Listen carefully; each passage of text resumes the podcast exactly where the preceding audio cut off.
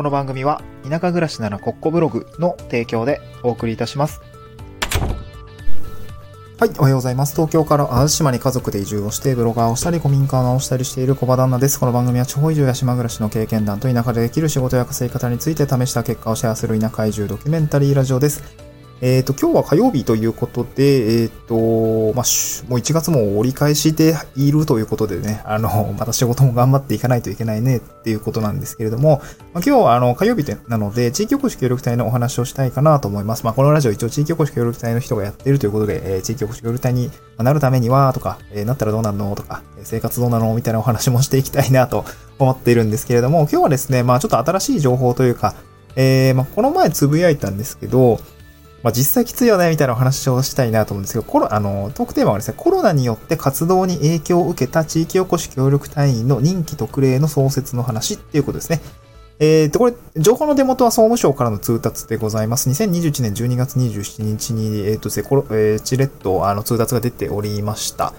えーっと、これ、あの、スタンド F の概要欄にですね、総務省の各種通知のページをですね、貼り付けていて、まあ、そこにね、PDF が載ってり、載っておりますので、えー読んでいただけるといいかなと思いますし、あの、私もつぶやいたツイッターのツイートもですね、貼り付けております。まあ、こちらを飛んだ方がもしかしたら、あの、パッと見てわかるかなと思います。そちらも、あの、スタンド F の概要欄の方から見ていただければ嬉しいかなと思います。まあ、今日は本当に地域おこし協力隊の現役、現役隊の方向けの話なので、あの別に皆さん、あの、もしかしたら聞い、あの、話半分で聞いていただければいいのと、まあ別に、あの、離脱していただいても大丈夫です。はい。で、これどういうお話かっていうとですね、あのまあもうかなり、もう何年経ったんですかね、コロナって。2010、あれ ?2020 年の、あれ ?2020 年の3月か。そうですね。僕が移住を、えー考え始めたというか、本当に行動してた頃が2020年の2、3月ぐらいだったので、今もう2022年ですもんね。ああ、もう2年経つんですね。あ、そうそうそう、2年前なんですよ。そうそうそうそうそう。ああ、なんか、時間がわかんなくなっちゃった。そうなんですよ。で、そのコロナの、ええっと、長期化によってですね、こう、影響を受けた、あー地域おこし協力隊員の方向けの、まあ、いろいろこう、任期をと、任期特例の措置っていうのが出たわけです。で、内容としてはですね、こう、地域おこし協力隊って任期が3年なんですよね。通常3年間、1年以上3年以下の期間ですね、こう、いろんな地域にですね、都市部から人材を動かしてきて、えーまあ、そこでね、えーまあ、報酬を払いながら地域に貢献してほしいよ、みたいな。で、3年終わったら、その地域にこう定住というか、あなんかそんな感じになってほしいよって、まあ、意向のある制度なんですけれども、なので任期は3年っていうのは一つキーワードというか区切りなんですよね。でただし、例えばですけど、まあ、その任務にもよるんですけどね、こう、いろんに、いろいろ地域に人を呼び込んで地域を活性化させるみたいな、まあ、例えばですけど、なんていうんですかね、旅行系？観光系とか観光需要を創出しましょうみたいなこう業務に当たっていたんだけれども、いやいやいや、コロナで 人来ませんよみたいな。あと、こう結構インバウンドに生産、インバウンドを進めていこうっていうような任務で入ってきたんだけど、いやいや、海外旅行ない、ないや、みたいな。海外からこう地域に人を呼び込むなんてとんでもないですみたいな状況で2年間、ま、3年間ですかね、もしかしたらその人が例えば、本当にフルフル被ってしまっていて、まあ今ね、オミクロン株流行りつつあって、ちょっとどうなるかわかんないんですけれども、まあ3年間何もできませんでしたみたいな、そういう感じにね、なったとすれば、なんかそれってかわいそうだよねって 多分そういう感じだと思うんですけど、そう、一定数こう任期中にね、十分な活動ができない場合っていうのが考えられるので、こう、もし、それをですね、ちょっと延長して、延長するための財源を、あのー総務省が、国がですね、そあのー自治体に対して用意しました。経費用意したんで、使ってください。みたいな、そんな感じの特別措置を、えー出しますね。出しますよっていうのをね、あのーまあ、お触れが出たっていう感じなんですね。そう。で、これを、まあ、見てですね、あー、なるほど、みたいな。なるほどね。で、僕もそうだし、僕の先輩っていうんですかね。えー協力隊の先輩にも、こう、から情報回ってきたんですけど、あー、確かにね、な、あの、延長できるんやったら、そう、なんかね、オフラインイベントが全然できなかったんですよね、その子は特に。そう、なんて言うんだろ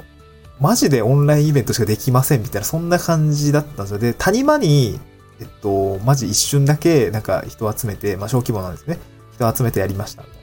で、地域系のこう活動って、そう、コロナに敏感なんですよね。そう、まあ、これね、もう本当に、まあ、淡路島とか特にそうなんですけど、結構やっぱりコロナに感染する、当時かな、2020年の初めの頃かな、ゴールデンウィークの頃にやっぱ感染者出たみたいで、その時って結構ひどい仕打ちがあったというか、もうなんかかわいそうな、引っ越しちゃったとかね、そう、かわいそうな状態だったみたいなので、僕もね、やっべ、移住怖みたいな、そんな状況で、えー、そういう話を聞くとね、いや、まあ、じゃあ怖みたいな。と、その時ね、東京にまだいたんですけど、東京の時はなんか、いや、そうは言ってもさ、みたいな、しょうがないよね、かかるのはさ、まあ、かかる人悪くないし、みたいな、そんな感じだったんですけど、まあ、全然温度感違うみたいで、いやー大変だよね、みたいな、すっごいなんか、いたずらじゃないけど、嫌がらせみたいなのを受けたよ、みたいな、そういう話があって、いや、やっぱ田舎って大変だな、とか思いながらね、まあ、そういうふうに思ってたし、まあ今はね、割とこう、温度感も違うし、まあやっぱりかかったら嫌だと思うんだけどね、まあ、しかるべき措置というか、まあ隔離をして、あの、しっかりね、他の人に、まあ、移さないようにやるべきところは、あの、やる必要があるんだけど、やっぱ都市部と、まあ、地域ののその温度差っていうのがあるので、すごく大変だし、えー、難しいよね。で、で、こういう措置があるなら、そういう、あの、活動が全然滞ってしまった人には、手を差し伸べてあげる必要があるかなと私も思います。で、ただですね、これ、難しいのが、こ受け入れ自治体がですね、あの、任期の延長が必要と認めた場合に限るみたいな、まあ、そんな感じなんですよね。そう。国は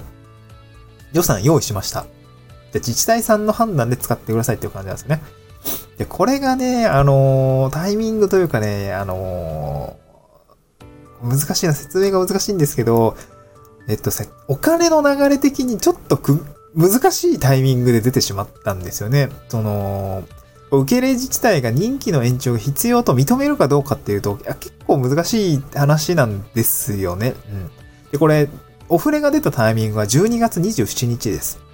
12月27日。これ通達が出ました。まあね、まあ年明け多分1月で多分自治体の関係者も見ているでしょう。で、そうなった時に、その見た時点、これ1月の頭の状態ってどういう状態かっていうとですね、もう次年度の予算決まっちゃってる状態なんですよね。うん。で、例年、えー、っと、これ多分地方自治体どこも多分2回、似たり寄ったりかなと思うんですけど、年度で動いてると思います。まあ、4月年度始まり、3月末年度締めみたいな、そんな感じだと思います。で、えっと、その年度、地方自治体としてはどういうお金の使い方をするのかっていうのを決めるまで、まあ、予算計画があると思うんですけど、まあ大体民間もそうだと思うんですよね。えー、通期は、始めと終わりはどうなってるかわかんないですけど、まあ、一般的にはこう4月始まり3月終わりみたいなのが、まあ、自治体としては多いわけですよね。で、そうなった時に例年11月、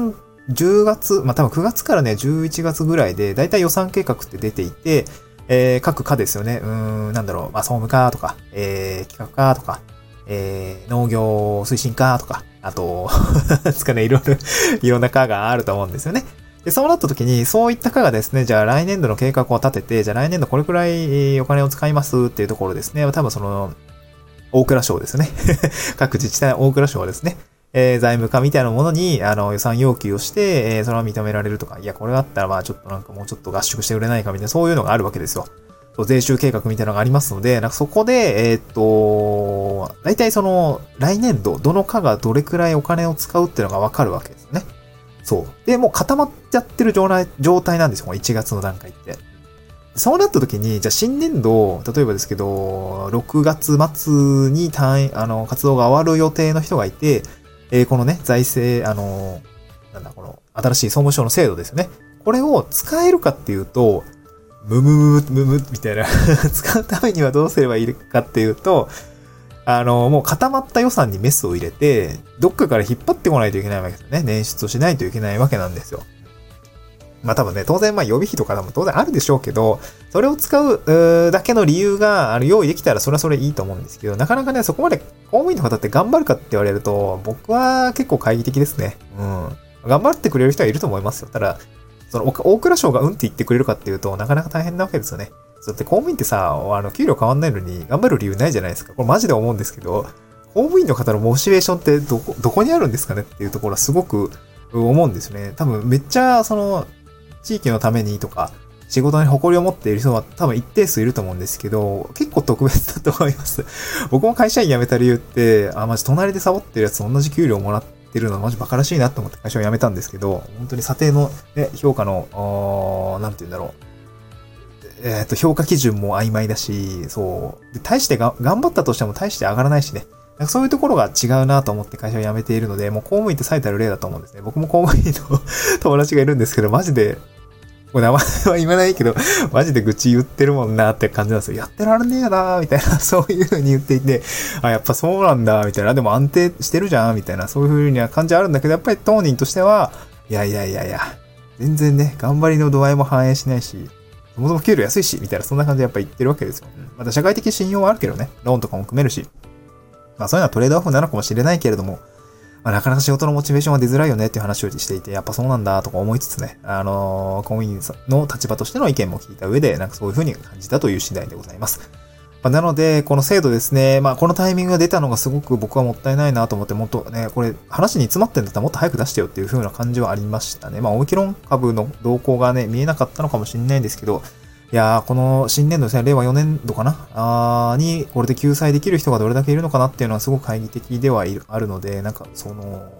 そういう事例も ちょっとチェックしようかなと思いますね。なんかこう、かわいそうだなと思いました。本当に。僕の、そう、知り合いもそうなんだけれども、うん、なんとかね、1年ぐらい延長とかできたら、こう、もう少しこう、オンライン、オフラインで大々的にイベントをして人を呼び込んで、えー、地域イベントを開催していくっていうのはね、すごくこうやりたかったんですけど、昨年は全然できなかったし、その前もね、全然できなかったって言ってたので、いやーなんかかわいそうだなと思って、いや、なんとかしたいなと思って、こう、ガチンコバトルは挑む予定なんですけど、はい。頑張っていきたいなと思います。はい、えっ、ー、と、地域おこし協力隊のお話でございました。これ、公務員とか自治体とね、一緒にこう仕事をしていくってなかなかね、大変なところもあるよっていうのが、この地域おこし協力隊の実態でございますので、これからなる人については、まあね、こう、諸生術というか、まあ、そういうのもちゃんと学んでいかないと、うまく仕事が回らないという形ですね。えー、そういう感じでございますと。今日はちょっと雑談っぽくお話をさせていただきました。まあ、なんかね、参考になれば幸いです。いや、なんか大変そうだね、みたいな感じの印象を抱くかもしれないんですけれど、まあ、基本的には今好き勝手にやれてるんで、僕はすごい満足はしているんですけど、はい、えー、仕事をどんどん頑張っていきたいなと思います。はい、えーと、サンダーフェですね、こういった、まあ、地域の話とか、まあ、地方移住の話ですね、あと地域おこし協力隊のお話について、えー、話をしております。まあ、あと副業とかの話もしています。地域おこし協力隊の給料だけではですね、ちょっと家族を養うにはちょっとしんどいという状況でございますね。副業の話もしております。えー、っと、ツイッターの方もね、あの、スタンド F の概要欄にリンク貼り付けておりますので、ぜひ、えー、フォローして、あの、見ていただいて、なんか有益そうだなと思ったら、あの、フォローしていただければ嬉しいです。あのー、そう、DM とかもらって、あの、ブログ読みました。あの、5時ありましたとか言ってくれる人がいるんですけど、めっちゃ嬉しいですね。そう、えー、5時言われて嬉しいのって 思うかもしれないんですけど、読んでくれたんだって思うとめっちゃ嬉しいし、なんかすごい参考になりましたとか、いいねつけてくれる人もすごい嬉しいなと思うので、まあ、ぜひなんかそういう声は、あのうん、ありがとうは言っていただけるとすごく僕も励みになりますので、あの、ちょっとなんか甘えなんですけど、はい、えー、頑張っていきたいなと思います。また次回の収録でお会いしましょう。バイバイ。